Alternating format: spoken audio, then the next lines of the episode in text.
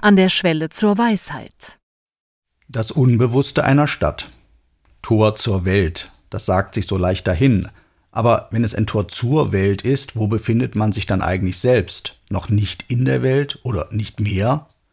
Die scheinbar unschuldige Formulierung ist in Wahrheit ein Paradox. Ein Paradox ist dasjenige, was den Raum für die verschiedenen Meinungen aufspannt. Gerade deshalb beschäftigt sich die Philosophie so gerne damit. Aber nicht nur sie.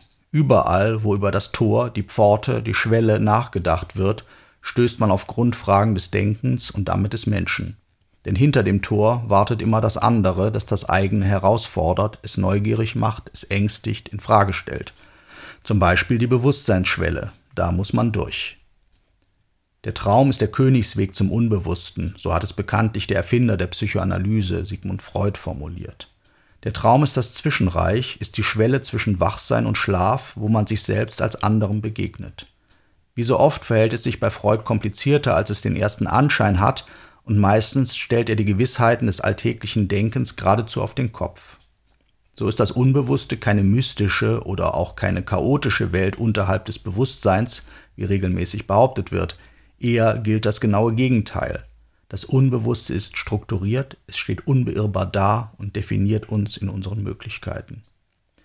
Denn die Fantasien, die Imagination, die wir uns machen, setzen sich allesamt aus dem Arsenal der uns bekannten und uns umgebenden Welt zusammen. Warum erwähne ich das hier?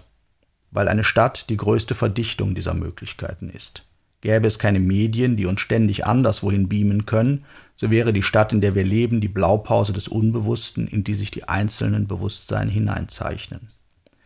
Die Wege und Orte, die Kreuzungen und Konstellationen einer Stadt geben den Ängsten und Wünschen Material zur Veranschaulichung und damit auch den Weisen ihrer Bekämpfung oder Befriedigung und vice versa.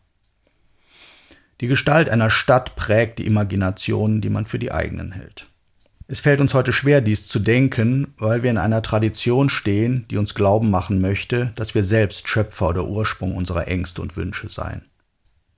Der Philosoph Georg Wilhelm Friedrich Hegel verstand den Menschen als leeres Nichts, das all diese Szenen in sich aufnimmt, in einer anschauungslosen Nacht, in deren Dunkelheit das reine Selbst die Konflikte auszutragen habe.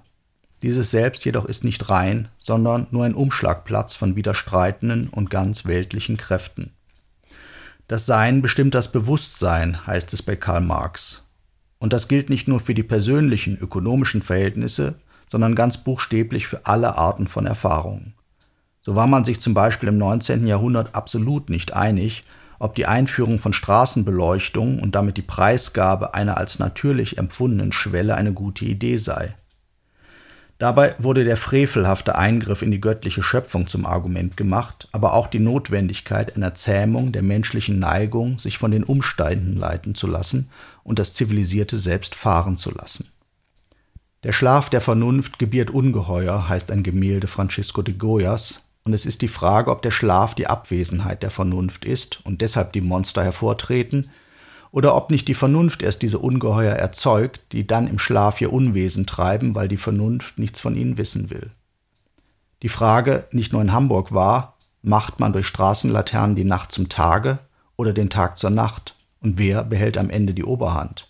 Verbessert die nächtliche Beleuchtung die soziale Kontrolle der Triebe oder bietet sie diesen erst ihre Bühne? Das ist die Frage der Schwelle und Tore zwischen Bewusstsein und dem Unbewussten als und in der Stadt, wie und wo wir auf das aufmerksam werden, an das wir nicht denken wollen.